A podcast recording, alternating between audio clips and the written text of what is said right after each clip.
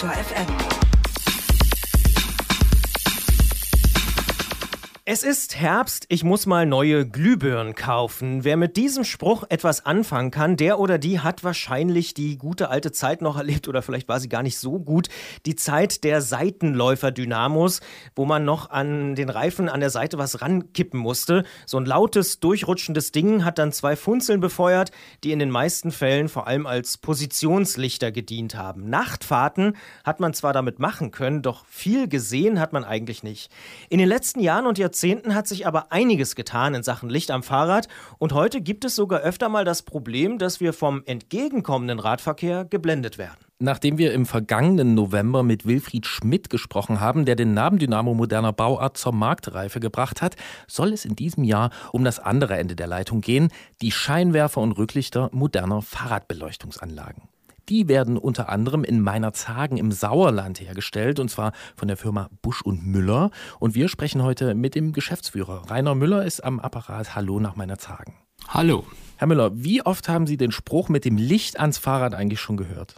Da muss ich sagen, welchen Spruch meinen Sie mit dem Licht ans Fahrrad?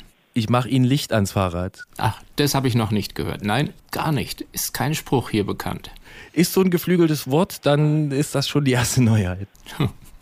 Jetzt sind Sie seit 1967 im Unternehmen Busch und Müller. Beschreiben Sie uns doch vielleicht einmal, wie Fahrradlicht damals ausgesehen hat. Also mit welcher Technik hat man es zu tun gehabt?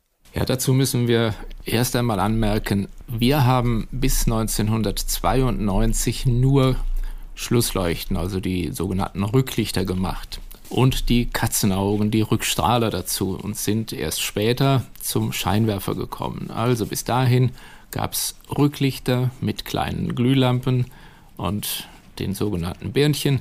So ist dann das Licht über den Seitenläufer-Dynamo mit dem Strom zum Rücklicht ja, entstanden. Ja, und diese Technik mit diesen Glühbirnchen fälschlicherweise oft bezeichnet äh, und dem Seitenläufer Dynamo, die wirkt ja heute auf uns ziemlich antiquiert. Da gibt es einen deutlichen Unterschied zu heutiger Fahrradbeleuchtung.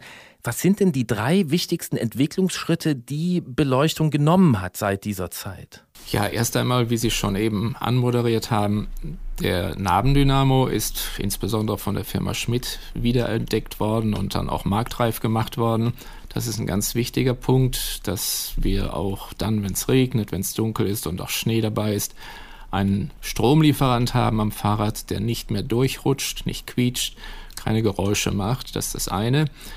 Zum anderen dann aber insbesondere die Entwicklung, die durch die LEDs, die kleinen Leuchtdioden gekommen ist, womit wir ja Licht ans Fahrrad gebracht haben, was man sich vor zehn Jahren noch gar nicht vorstellen konnte. Eine dritte Sache hatten Sie gefragt, weiß ich nicht, was Sie damit meinen. Na, vielleicht sehen Sie ja noch was. Ich erinnere mich zum Beispiel an so einen Zwischenschritt, also die Halogenbeleuchtung äh, zum Beispiel, wo man dann immer aufpassen musste, wenn man die einsetzen wollte in den Scheinwerfer, dass man da nicht äh, Fettfinger auf das Glas macht. Äh, das war eigentlich eine Mehr. Das ist nicht so wichtig bei diesen kleinen Lämpchen. Das sollte man bei großen Lampen, die im Haushalt äh, eingesetzt wurden, mehr beachten. Die Halogenlampen, natürlich, das ist auch das, womit wir angefangen haben 1993. Unser erster Scheinwerfer, der Lumotec, war ein Scheinwerfer mit Halogenlampen, der die fantastische Leistung brachte von ja, etwa 9, 10 Lux. Und das war gegenüber den kleinen alten Glühlampen, die nicht mit Halogen gearbeitet haben, ein Fortschritt von 4 Lux auf 10 Lux, eine Verdopplung der Lichtleistung.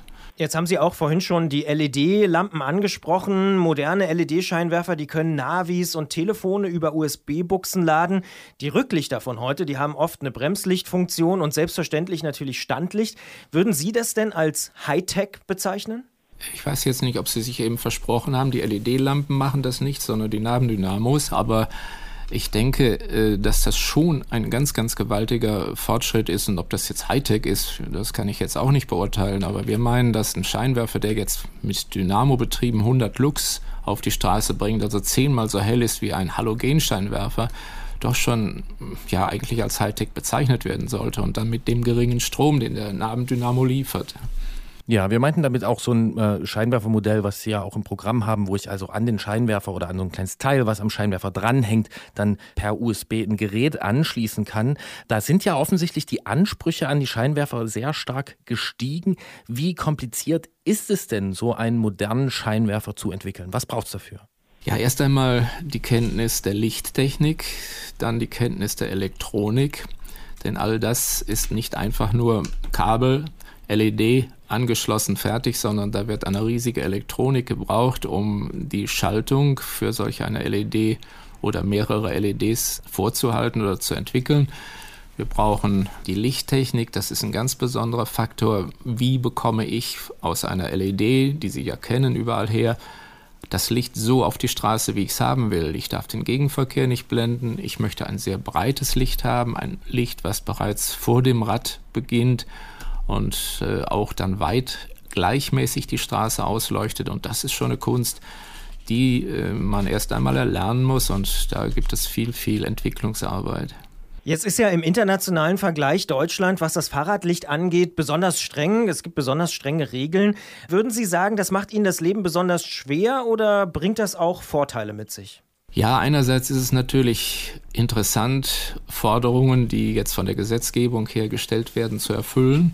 Es macht das Leben zum Teil schwer, aber äh, ich glaube, dass die Vorteile erstens für uns, zweitens für den Anwender doch ganz erheblich sind. Erstens für uns hieße, dass auch Wettbewerber, die wir natürlich auch äh, am Markt kennen und die auch da sind, auch nicht nur von Deutschland, sich diesen Regeln unterwerfen müssen. Das ist das eine. Zum anderen wird dadurch auch Licht für den Endverbraucher entwickelt, was ohne diese Vorschriften vielleicht gar nicht käme. Und deshalb, wir sind nicht unglücklich darüber, dass es diese Vorschriften gibt. Man hat ja auch schon mal gehört, dass sie deswegen auch so erfolgreich sind international, weil sie eben diese strengen Regeln wiederum hier in Deutschland äh, einhalten müssen. Ist da was dran? Ich denke ja.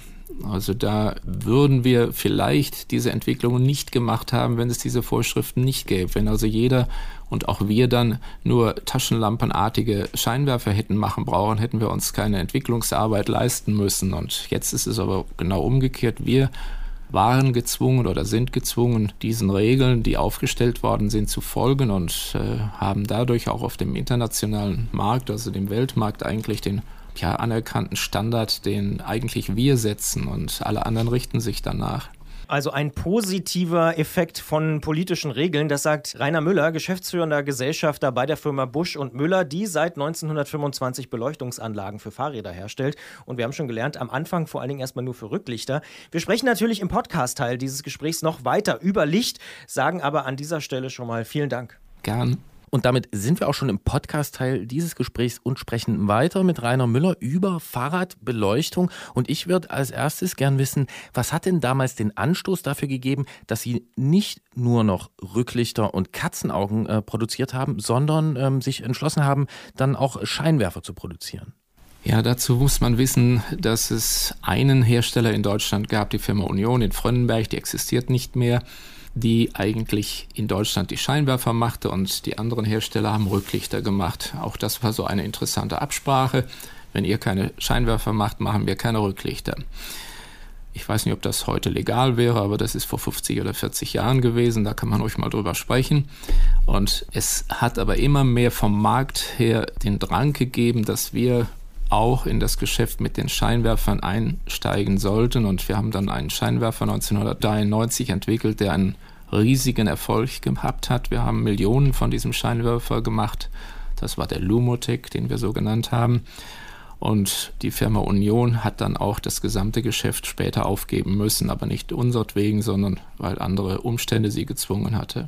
Jetzt ist ja Fahrradbeleuchtung ein Geschäft, wo man so als Laie vielleicht denkt, ach naja, das ist nur was in der dunklen Jahreszeit und im Sommer kauft eigentlich keiner äh, das Zeug. Ist das auch so?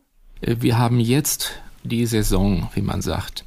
Unser Geschäft beginnt eigentlich mit der dunklen Jahreszeit, mit der Umstellung der Uhr. Das ist schon richtig, aber es wird das ganze Jahr über äh, Beleuchtung gekauft, nur nicht in diesem Maße wie jetzt. Und wir leben eigentlich davon, dass wir auf zwei Beinen stehen, einmal Motorradspiegel herstellen und auf der anderen Seite die Fahrradbeleuchtung. Und das äh, sind zwei Bereiche, die sich ergänzen, einmal im Sommer das Geschäft und einmal im Winter. Also könnte man auch sagen, dass Sie eigentlich zur anderen restlichen Fahrradbranche so ein bisschen antizyklisch unterwegs sind. Die anderen freuen sich ja immer, wenn es möglichst lange hell ist. Ja, nicht nur zur Fahrradbranche, auch zu, sowieso zu den anderen Branchen bei uns, wenn es dunkel wird und alle stöhnen.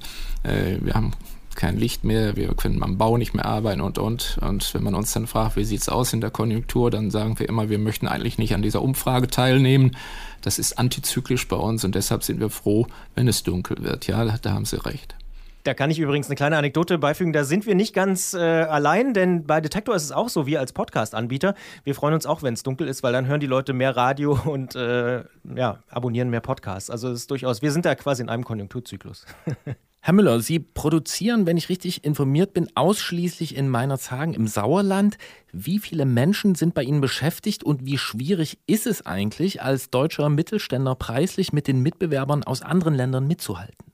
Äh, wir produzieren einmal hier in Meinerzhagen mit aktuell 219 Leuten. Das kann ich deshalb so genau sagen, weil wir jeden Monat eine Einkaufskarte, einen Einkaufsgutschein von 45 Euro jedem Mitarbeiter geben und ich hatte jetzt 219 ausgegeben.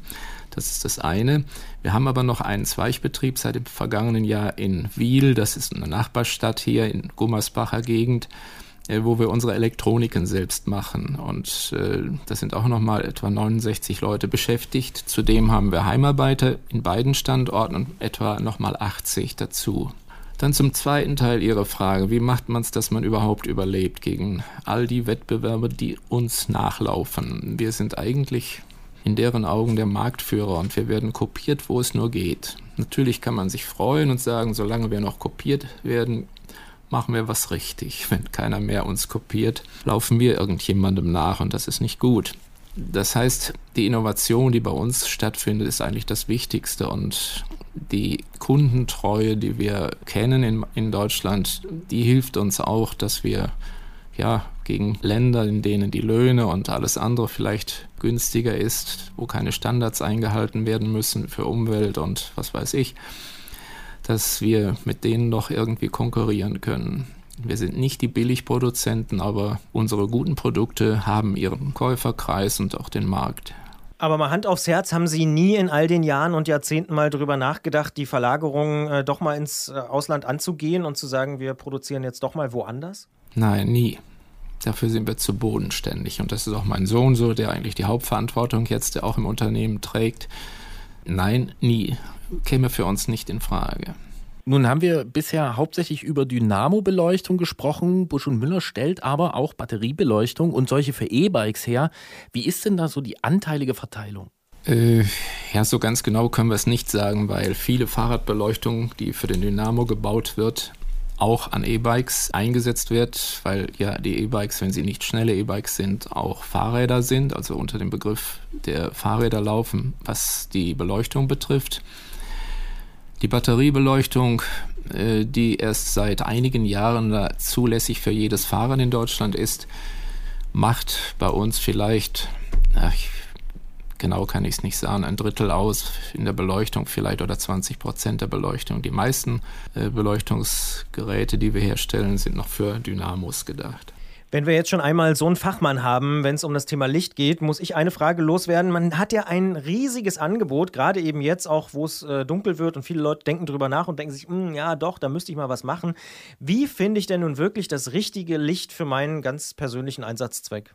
Ja, zunächst einmal muss man sich ja fragen, habe ich ein Dynamo am Rad, dann brauche ich eine Dynamo-Leuchte. Habe ich keinen, wie zum Beispiel bei Mountainbikes und anderen Sportgeräten, dann muss ich eine Batteriebeleuchtung oder eine Akkubeleuchtung nehmen. Und dann ist die Frage, fahre ich viel Offroad, dann ist da wieder zu unterscheiden nach Leuchten, die sich vielleicht jetzt auch mit Fernlicht einschalten lassen, was jetzt ab der letzten Änderung der STVZO im vergangenen Jahr zulässig ist. Oder fahre ich mehr auf der Straße, dann brauche ich eine Batterielampe, die einen guten Kegel auf die Straße wirft und mir ein schönes Nahfeld bringt und bei schnellerer Geschwindigkeit vielleicht einstellbar ist auf eine größere Entfernung. Das ist das eine. Dann muss man auch sagen, was will ich dafür ausgeben? Das ist das andere. Denn gutes Licht ist teuer, so wie guter Rat teuer ist oder gutes Rad teuer ist. Jetzt sind Sie seit über 50 Jahren äh, im Unternehmen Busch und Müller, stellen dort Licht her. Was würden Sie sagen? Ist das Thema, ist das Ihre Leidenschaft? Ja, auf jeden Fall. Licht ist das, was wir können und äh, alles andere können wir vielleicht nicht oder nicht so gut. Und äh, das ist bestimmt eine Leidenschaft. Und wir hatten heute gerade wieder eine ganze Schulklasse da mit Auszubildenden für den Radberuf, also für den äh, Mechanikerberuf. Und wenn man denen die Lampen in Wirklichkeit zeigen kann, wir haben da eine Lichtstrecke im Haus äh, und man sieht das Erstaunen, dass sie sehen, was ist alles möglich heute, ja, dann ist man ein wenig stolz und sieht auch, ja, dass die Leidenschaft zu einem guten Produkt führen kann. Was fasziniert Sie denn so an diesem Produkt und an dieser Arbeit, die Sie da machen? Ja, das ist eine gute Frage. Wenn man so lange das macht, weiß man es vielleicht gar nicht mehr, was man macht. Ähm, es ist ja der Stolz darauf, etwas Neues auch äh, gemacht zu haben, etwas, was es bisher noch nicht gab. All diese Erfindungen, die bei uns gemacht worden sind, das Standlicht, das von uns stammt, das Gepäckträgerrücklicht, die LED-Leuchte am Rad, all diese Erfindungen die dann aus unserem Haus stammen, machen einen natürlich ein bisschen stolz und das fasziniert einen auch immer wieder etwas Neues auf die Beine zu bringen. Dann hätte ich jetzt noch eine Nachfrage, die nochmal so ein bisschen das aufgreift, was Christian eben gesagt hat. Wenn ich also versuche, mich für ein bestimmtes Fahrradlicht zu entscheiden, dann gibt es verschiedene Hersteller und dann geben manche die Leuchtstärke oder sag ich mal die Kraft, die so ein Scheinwerfer hat, die geben das in Lux an, äh, so wie Sie. Dann gibt es andere, die geben Lumen an. Und ich finde vor allen Dingen diese beiden Werte ähm, schwer vergleichbar, schwer einzuordnen. Was können Sie da sagen? Sind das überhaupt wichtige Orientierungspunkte? Und wenn ja, wie kann man die vergleichen? Das ist eine sehr schwierige Frage, die zu beantworten ich fast nicht kann, aber ich will es versuchen. Die Lux-Zahl, die genannt wird, gibt eine Beleuchtungsstärke an einem Punkt in 10 Meter Entfernung auf der Straße an. Die Lumenzahl gibt die aus einer Lichtquelle stammende gesamte Menge des Lichtes an, ob es auf der Straße ankommt, im Gehäuse verbraten wird oder in den Himmel gesch äh, geschickt wird, das wird dabei nicht berücksichtigt. Beides sind Werte, die eigentlich einer anderen äh, weiteren Definition bzw. Ergänzung bedürfen. Wir haben seit Jahren versucht, ein äh, messbares, gutes äh, Schema zu finden, wo man wirklich für den Radfahrer vernünftige Ergebnisse vorlegen kann und sagen kann, das ist der Scheinwerfer 1a, das ist 2a, 3a, 4a oder 5a. Das geht nicht. Ich kann mit einem Laserstrahl eine Punktbeleuchtung auf der Straße in 10 Metern von 1000 Lux machen. Können Sie damit Rad fahren? Nein. Ich kann einen Scheinwerfer mit 10 Lux haben auf der Straße in 10 Meter Entfernung. Da sehe ich etwas. Das hatte ich aber auch schon mit dem Halogenscheinwerfer. Ich kann einen haben, der in 10 Metern 100 Lux hat, aber ein ganz schmales Lichtfeld auf der Straße nur bringt. Und das ist nicht gut. Dann fährt man wie in einem Tunnel, wenn man nachts fährt. Also braucht man eine Scheinwerfer oder eine Straßenausleuchtung, die breit ist, die nah vor dem Fahrrad beginnt und dann möglichst noch hell. Und das ganz Schwierige dabei ist, das Licht verliert ja in der Entfernung, im Quadrat der Entfernung an Intensität. Und diese gleichmäßige Ausleuchtung von vorne bis ganz weit, also bis 20, 30 Metern, um das zu schaffen, das ist ganz schwierig und dann noch eine entsprechende Breite zu haben. Deshalb Ihre Frage lässt sich so nicht beantworten. Okay, ich finde an dieser Antwort, da merkt man schon, dass das wirklich eine Sache ist, für die Sie brennen, dass das Ihre Passion ist. Dann hätte ich jetzt als allerletztes nochmal gern einen kleinen Ausblick in die Zukunft. Bei so viel Innovation, die wir erlebt haben beim Fahrradlicht äh, und wo wir heute stehen, wie wird sich das denn in den nächsten fünf Jahren verändern? Wird es immer heller oder was kommt dazu? Äh, wenn ich unter uns sprechen könnte, dann würde ich Ihnen von unseren Neuentwicklungen erzählen, die kommen werden. Kann ich leider nicht. Machen Sie äh, ruhig. Nein, das ist leider nicht möglich. Das, das haben uns heute die Leute aus den Schulen auch gefragt. Was kommt als nächstes? Äh, ich weiß nicht, wo es hingeht. Natürlich äh, ist es nicht unbedingt sinnvoll, nur auf die Lux-Zahl zu schauen und zu sagen, wir bringen jetzt demnächst einen Scheinwerfer mit 200 Lux raus. Ähm, das bringt's nicht. Äh, Vielleicht kommen ganz andere Feature am Scheinwerfer oder am Licht raus, die ich Ihnen jetzt noch nicht sagen kann. Vielleicht reicht es auch, wenn man den Scheinwerfer mit dem Handy anschalten kann oder mit was weiß ich auch immer. Die E-Bikes fordern uns sehr stark heraus. Jeder kommt mit einer anderen Wattzahl am Ausgang des Akkus, E-Bike-Akkus und wir müssen uns darauf einstellen. Das ist eine ganz interessante Sache, die da gekommen ist und auch noch nicht beendet ist. Äh, unsere Scheinwerfer können zum Beispiel auch Ladefunktionen übernehmen. Das kann aber direkt auch vom Dynamo geschehen, aber insbesondere natürlich auch vom Scheinwerfer. Was kommen wird, ich kann es Ihnen wirklich nicht sagen. Ich hoffe, dass es noch sehr interessant wird und wir haben noch einiges in der Schublade. Das sagt und verspricht Rainer Müller, geschäftsführender Gesellschafter bei der Firma Busch und Müller, die seit 1925 Beleuchtungsanlagen für Fahrräder herstellt und dementsprechend ist auch bald ein rundes Jubiläum in Sicht. Vielen Dank für das Gespräch. Nicht zu danken, hat mich gefreut. Wiederhören.